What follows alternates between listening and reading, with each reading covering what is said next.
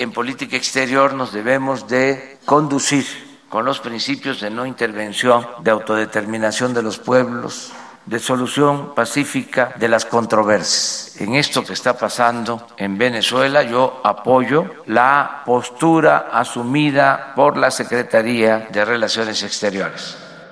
Escuchas, escuchas un podcast de Dixo. Escuchas Carro Completo Alex González Ormerod por Dixo, Dixo, la productora de podcast más importante en habla hispana. Hay tantos problemas en este país que a veces podría parecer hasta un poco molesto que la historia siga sucediendo en el resto del mundo. Nos distrae de la limpieza profunda que se tiene que llevar a cabo en casa. Y sin embargo, lo que está pasando en Venezuela es trascendental. El país tiene dos presidentes rivales compitiendo por ser reconocidos. Dentro de sus fronteras parece haber un empate técnico. A Juan Guaidó, el nuevo presidente de oposición, lo parece apoyar la gran mayoría de los venezolanos. Y a Nicolás Maduro, el líder de antaño, por ahora lo apoyan los generales. El desempate podría venir de quien gane el juego de legitimidad en el exterior. Por suerte, México no juega y nunca ha jugado estos juegos intervencionistas. ¿O sí? Pregúntenle al pueblo de Nicaragua si opina lo mismo, porque en este episodio, nuestro carro completo viaja al no tan distante pasado de los años 80, cuando un viejo presidente mexicano, ebrio de petróleo, trató de apostarle al intervencionismo y acabó pagando muy caro. Escuchas Carro Completo.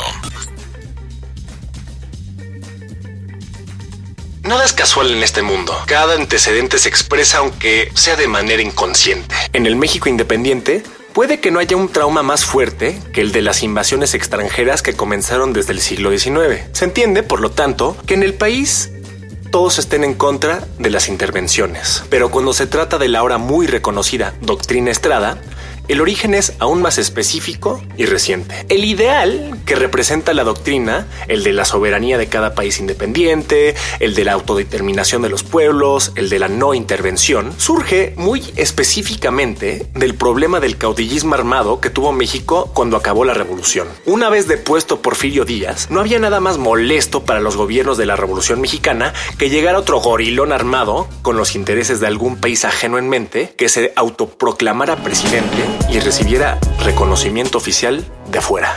Escuchas Carro Completo.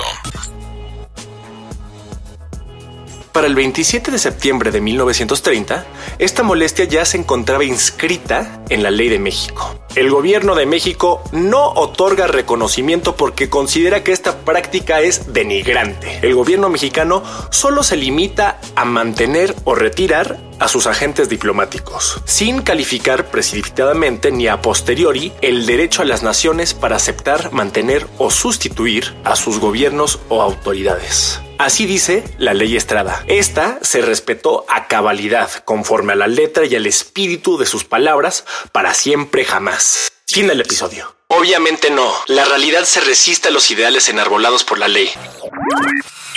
Para mediados del siglo pasado, la Guerra Fría y la permanencia cada vez más conspicua del prismo en el poder comenzó a cambiar este cálculo. A nivel internacional, el no intervencionismo, tomado como aislacionismo, no era opción para México. Aislarse significaba para efectos prácticos arriesgarse a ser una virtual colonia de la superpotencia estadounidense. Había que diversificar mercados y extender influencias. Sobre todo, a México le gustaba flexionar su independencia diplomática frente al vecino del norte para pavonear un poquito en casa. Esto era importante, ya que para los años 70 el milagro mexicano se había acabado y el partido en el poder había tenido que recurrir a fórmulas más, digamos, creativas para mantenerse en el Palacio Nacional. Una de estas era recurrir cada vez más a la represión, la cual balanceaba con una política exterior bien progresista. Y después de la guerra en Vietnam, el ser progresista, por suerte para México, tomó tintes antigringos.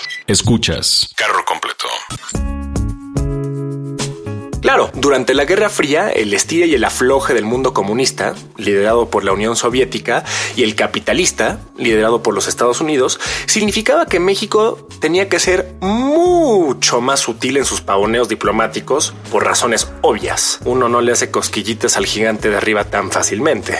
Entra en escena Jorge Castañeda secretario de Relaciones Exteriores del presidente José López Portillo, padre del Jorge Castañeda que conocemos hoy. Sí, el que fue coordinador de campaña de Ricardo Anaya. Castañeda entendía que el involucramiento de México en otros países funcionaba como una palanca una palanca de negociación frente a Estados Unidos, particularmente los puntos de tensión mundial de la Guerra Fría, Vietnam, China, Cuba y cada vez más, desde principios de los 60, Nicaragua. Escuchas. Carro completo. Nicaragua estaba bajo el mando de la dinastía dictatorial de la familia Somoza, la cual llevaba para cuando llegaron al poder López Portillo y Castañeda, más o menos una década de conflicto armado con varios grupos guerrilleros que poco a poco se fueron identificando como los sandinistas. Estos sandinistas tenían tintes revolucionarios, algunos de tipo nacionalista y otros de sabor más comunista. Esto último mortificaba a los funcionarios del Departamento de Estado en Washington. Pero para México, y para Jorge Castañeda en específico, la situación no podía estar mejor. ¿Cómo mejor sacarle jugo a la relación bilateral México-Estados Unidos que con un excelente conflicto de la Guerra Fría en el patio trasero de ambos países? La estrategia de influencia mexicana sería esta. México se volvería un comunicador neutral entre la superpotencia del norte y los países de Centroamérica, ingeniándoselas para que las negociaciones claves siempre y a fuerzas tuvieran que pasar por los interlocutores mexicanos. El régimen priista tenía la ventaja de ser, a la vez, revolucionario, como los sandinistas. Recuerden que de eso se trataba la R del PRI, pero también podía ser una influencia moderadora. De esto se trataba la I del Partido Revolucionario Institucional. ¿Qué tan revolucionario sería el movimiento sandinista de llegar al poder? Pues esto dependería de la disposición de los gringos frente a México. Pero esta interlocución no sería una basada en la inocente neutralidad que aparentaba México. Claro que el gobierno mexicano, entonces como hoy, tenía sus preferencias. En lo público, López Portillo, neutral y siempre apegado a la sagradísima doctrina Estrada, ofrecía mediación entre Somoza y los sandinistas, pero detrás de las cámaras tenía una fuerte preferencia por los revolucionarios. Igualmente, habría que ver con cautela histórica la reciente propuesta de México y Uruguay al ofrecer mediar como países neutrales entre las partes venezolanas en conflicto. Siempre hay de neutralidades a neutralidades. Escuchas. Carro completo. Pero las formas importan, y México no entraría en Nicaragua dando pistolazos al cielo como un vaquero tejano. La cautela que hoy matiza tanto las declaraciones del gobierno de López Obrador frente a la situación venezolana, también marcó al gobierno de México frente a la dictadura de Anastasio Somoza. Recordemos que la guerrilla contra Somoza llevaba, para principios de los 80, más de una década y México no había dicho ni pío. Su primera muestra de interés público ocurrió el 28 de enero de 1978. Ya llevaba un poco más de un año en el poder López Portillo, cuando un prominente periodista opositor al régimen fue asesinado. Ojo aquí por sus cercanos parecidos a la situación actual, ya que el asesinato del periodista no llevó a México a desconocer al gobierno de Nicaragua, ni a declararse abiertamente a favor de la oposición sandinista. Solamente tomó pasos para distanciarse públicamente un poco de Somoza y dejar que los nicaragüenses se las arreglaran a solas. Hasta ahora, todo conforme en ese entonces como ahora. No rompimiento con el gobierno dictatorial, palomita. No reconocimiento abierto a la oposición, palomita. Libre determinación del pueblo afligido, palomita. Ah, pero miremos qué estaba pasando detrás de la cortina. Poco después del distanciamiento de México con Somoza, los líderes de varias facciones de los sandinistas fueron recibidos de manera discreta y clandestina por la Secretaría de Gobernación, así como la Dirección Nacional del PRI. A estas alturas de la intervención, el gobierno mexicano solo fue tan lejos como para permitirles a los sandinistas llevar a cabo sus actividades de propaganda en el país. Y también se les dio a los rebeldes una pequeña feria para sus gastos de viaje. Esta fue una feria de un millón de dólares en efectivo para gastos de viaje. México seguiría reconociendo al gobierno de Somoza y manteniendo relaciones diplomáticas con su país. Pero qué relaciones, ¿eh? La embajada mexicana en Managua recibió a 460 refugiados políticos, entre los cuales estaba el núcleo de la oposición al régimen. Escuchas. Carro completo.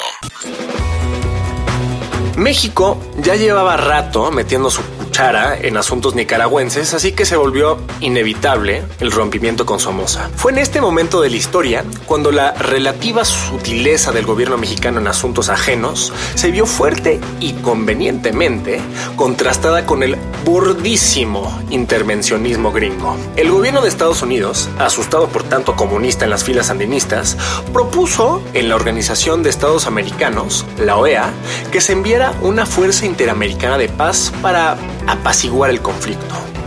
O sea, un ejército de ocupación estadounidense con la bendición del resto del continente.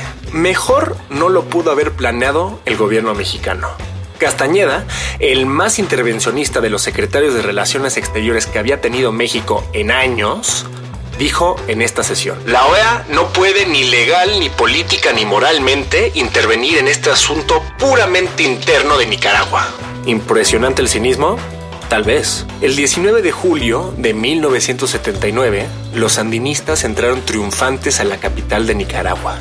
Somoza escapó a Miami y la revolución triunfó. Ese mismo día, un avión despegó desde Costa Rica hacia Managua, transportando a la cúpula política sandinista en la parte delantera. En la parte trasera del mismo avión estaban representantes del Servicio de Inteligencia Exterior estadounidense, mejor conocido como la CIA. ¿Quién juntó a estos dos extraños compañeros de vuelo? Pues aquí les va una pista. El nombre del avión no era menos que Quetzalcoatl 1, el Boeing presidencial del presidente constitucional de los Estados Unidos mexicanos, José López Portillo a mí no se me ocurre mejor imagen del magistral balance político diplomático del gobierno mexicano. Entonces, pues todo fue un éxito rotundo, ¿no? Pues no, ya que había una tercera fuerza trabajando duro y en paralelo a México y Estados Unidos para sacar el resultado que más le convenía a Nicaragua, Cuba. Ah, pero esta no era cualquier Cuba, ¿eh? No, no, no, no. Esta era la Cuba aguerrida de la un joven y viril Fidel Castro cuya política explícita era de exportar la revolución socialista al resto del mundo. En los años tras la victoria sandinista, la competencia entre la marca revolucionaria mexicana contra la marca cubana fue intensa y sobre todo cara. México invirtió 500 millones de dólares en este proyecto entre 1979 y 1981. Pero López Portillo tenía un as en la manga. México, o más bien el gobierno mexicano, estaba forrado de petrodólares desde finales de los 70. No solo eso, sino que el precio del barril no parecía dejar de subir.